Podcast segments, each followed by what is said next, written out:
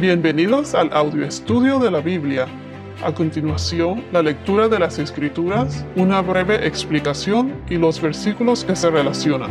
Génesis capítulo 8, versículo 21, segunda parte. El Señor percibió el aroma agradable y dijo el Señor para sí, Nunca más volveré a maldecir la tierra por causa del hombre, porque la intención del corazón del hombre es mala desde su juventud. Nunca más volveré a destruir todo ser viviente como lo he hecho.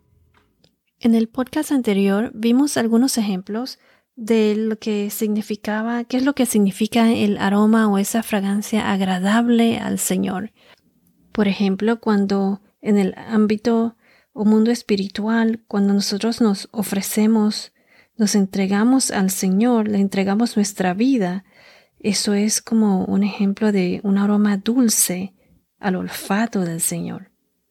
También vimos que a pesar de que la humanidad se corrompe a lo largo de la historia y sigue pecando y rechazando al Señor una tras otras veces, Dios con todo eso nos ama y Él tiene tanta paciencia y amor por nosotros que por su misericordia Él prometió no volver a maldecir la tierra por causa del hombre.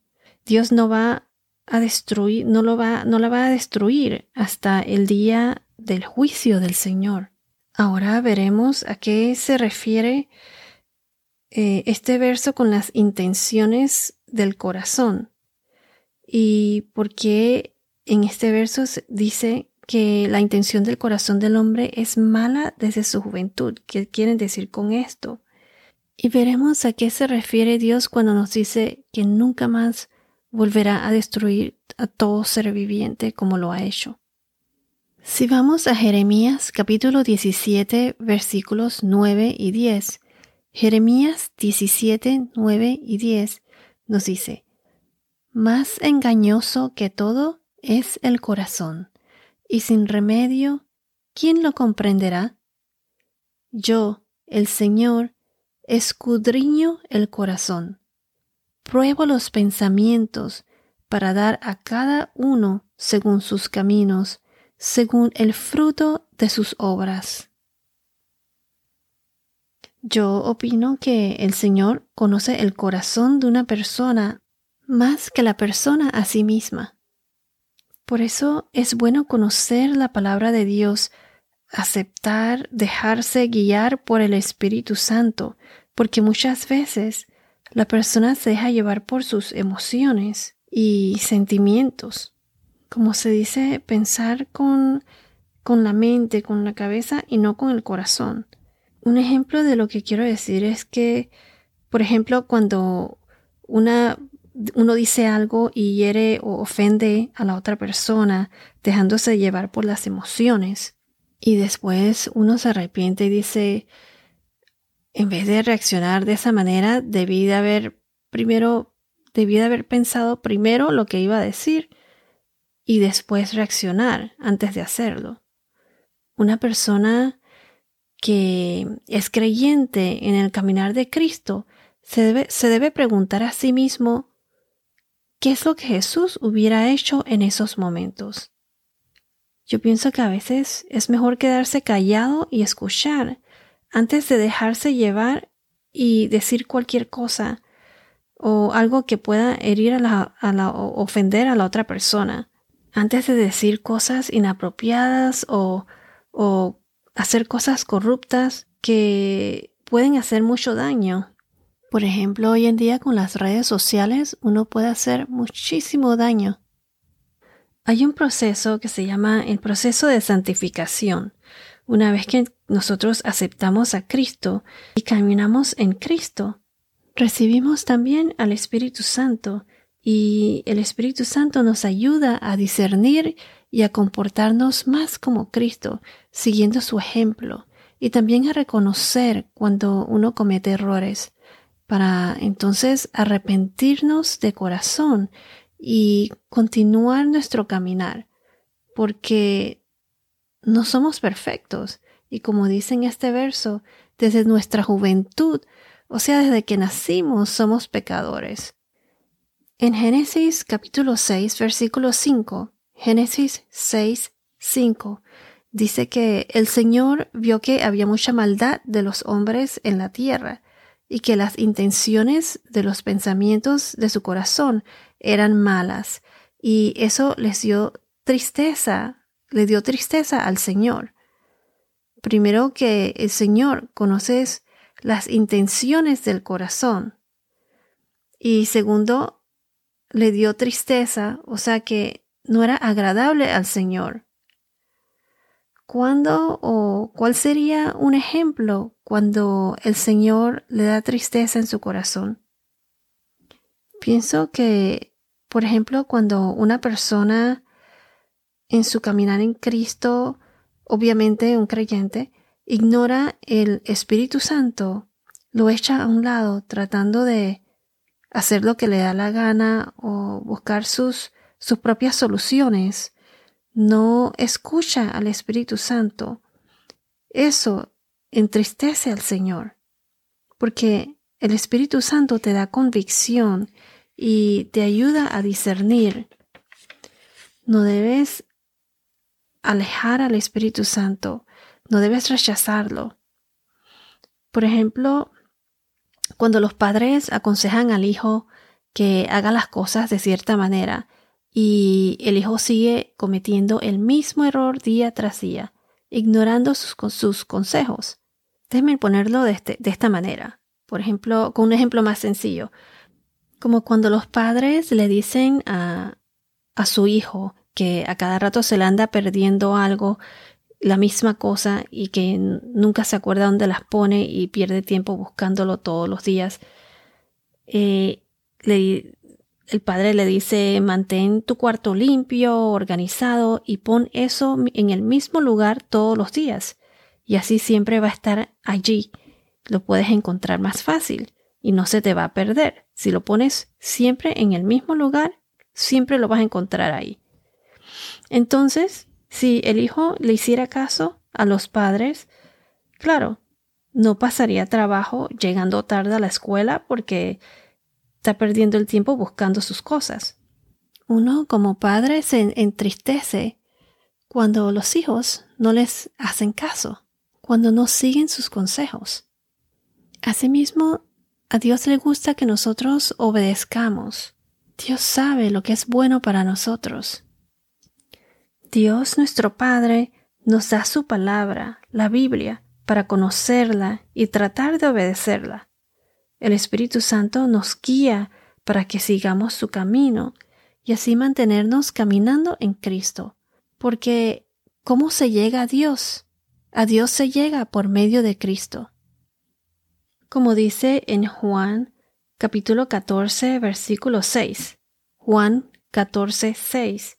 Jesús le dijo, Yo soy el camino, la verdad y la vida. Nadie viene al Padre sino por mí. Entonces, aquí cuando dice el corazón del hombre es malo desde su juventud, todos somos pecadores y nacimos en el pecado. Pero Dios es tan grande que sacrificó a su único Hijo primogénito para pagar por nuestros pecados, y solo por fe somos salvados. Vamos a Romanos capítulo 3 versículos 22 y 23. Romanos 3, 22 y 23 nos dice, esta justicia de Dios por medio de la fe, quiero añadir aquí que este es el proceso de justificación, que somos justificados cuando aceptamos a Cristo de corazón, por fe, cuando nacimos de nuevo en Cristo somos salvados. Entonces, repito de nuevo, esta justicia de Dios por medio de la fe en Jesucristo es para todos los que creen, porque no hay distinción, por cuanto todos pecaron y no alcanzaron la gloria de Dios. Aquí nos dice que todos somos pecadores. El único hombre sin pecado que vivió en esta tierra fue Jesús. Todos pecaron y no alcanzan la gloria de Dios. Si vamos a Salmos 51, capítulo 51, versículo 5, Salmo 51, 5 nos dice, Yo nací en iniquidad y en pecado me concibió mi madre. Esto eh, es en el Salmo de David, es parte de la oración de un pecador arrepentido. Entonces Dios conoce las intenciones del corazón del hombre y el hombre, como dice aquí, es mala desde su juventud. La intención del corazón del hombre es mala desde su juventud. O sea que, porque todos somos pecadores y nacimos pecadores. Entonces dice, nunca más volveré a destruir todo ser viviente como lo he hecho. Cuando el Señor dice destruir a todo ser viviente, se refiere a que Dios en su misericordia siempre salvará a los obedientes, a los creyentes. Siempre habrá la minoría o el resto de los que quedan, o sea, de los pocos que sí son fieles a Él, los que serán salvados. Noé fue un ejemplo de obediencia y fe a Dios, por eso Dios lo salvó. Si vamos a la segunda carta de Pedro, capítulo 2, versículo 5, 2 Pedro, capítulo 2, versículo 5, nos dice, Tampoco perdonó al mundo antiguo, sino que guardó a Noé, un predicador de justicia, con otros siete, cuando trajo el diluvio sobre el mundo de los impíos. Aquí se refiere cuando salvó a Noé y a su familia. Eran ocho en total. Si vamos a Isaías capítulo 54 versículos 9 y 10, Isaías 54, 9 a 10, dice, Porque esto es para mí como en los días de Noé, cuando juré que las aguas de Noé nunca más inundarían la tierra. Así he jurado que no me enojaré contra ti ni te reprenderé. Porque los montes serán quitados y las colinas temblarán, pero mi misericordia no se apartará de ti, y el pacto de mi paz no será quebrantado, dice el Señor, que tiene compasión de ti. Entonces el Señor siempre cumple su promesa y Él siempre, debido a su misericordia, salvará a los obedientes, a los que los siguen a Él, como hizo con Noé y su familia, con Isaías, con los sobrevivientes de la casa de Jacob, de Israel, y con Sodoma y Gomorra, que salvó a Lot y a sus hijas, y así sucesivamente en la historia, en la Biblia. Jesús dejó claro que los que serán salvados serían el resto o los pocos o un grupo pequeño en comparación con el número de personas en la tierra a lo largo de la historia.